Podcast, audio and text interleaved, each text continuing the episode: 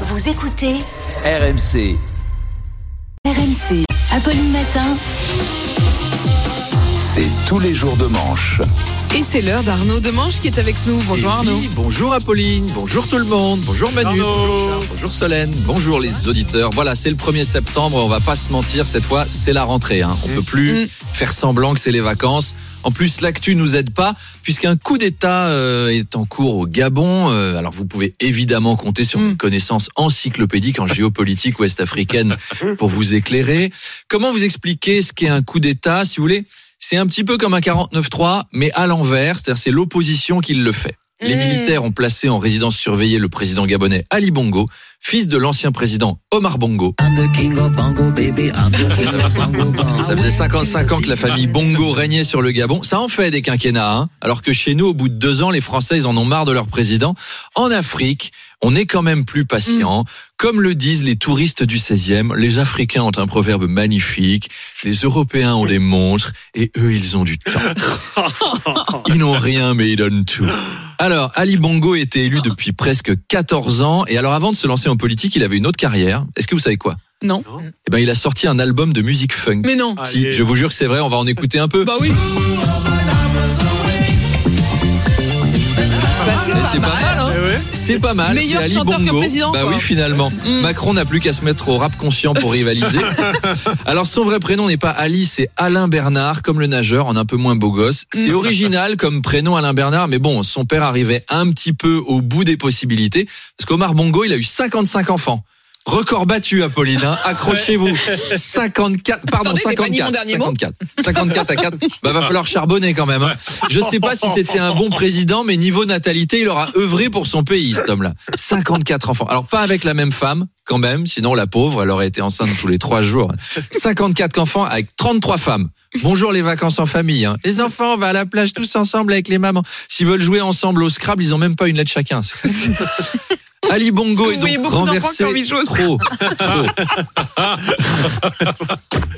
Allez, Scrabble. pourquoi pas Oui, pourquoi pas Pourquoi pas Ali Bongo est donc renversé. En même temps, fils d'eux en politique, c'est plus très populaire. hein. Dans le cinéma, oui, mais au sommet des États africains, Non. bof. Il y a qu'à Monaco que ça passe, à la limite. En plus, le prince Albert, il a pas grand-chose à craindre de son armée, parce que- de son armée, pardon, parce qu'il y a qu'une centaine de militaires à Monaco. C'est les carabiniers du prince, et c'est essentiellement une fanfare. Alors, si tu te fais chasser du pouvoir par un clarinettiste et un joueur de flûte traversière, c'est limite que tu le mérites, en fait. Le général Brice Oligui Nguema, qui a renversé Ali Bongo, n'est autre que son cousin. Vous saviez ça? C'est un peu Mhm. comme si Christine Boutin se faisait renverser par son mari.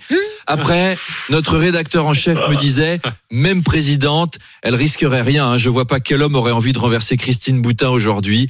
Et c'est très vulgaire de dire des choses comme ça. Euh, lors de sa rencontre avec les chefs de parti, Emmanuel Macron a déclaré que la limitation du nombre de mandats présidentiels était justement une funeste connerie. Il a regretté de ne pas pouvoir se présenter à un troisième mandat. Voilà, une dynastie Bongo avec 55 ans au pouvoir nous quitte, mais voyez, une autre dynastie ne demande qu'à s'installer.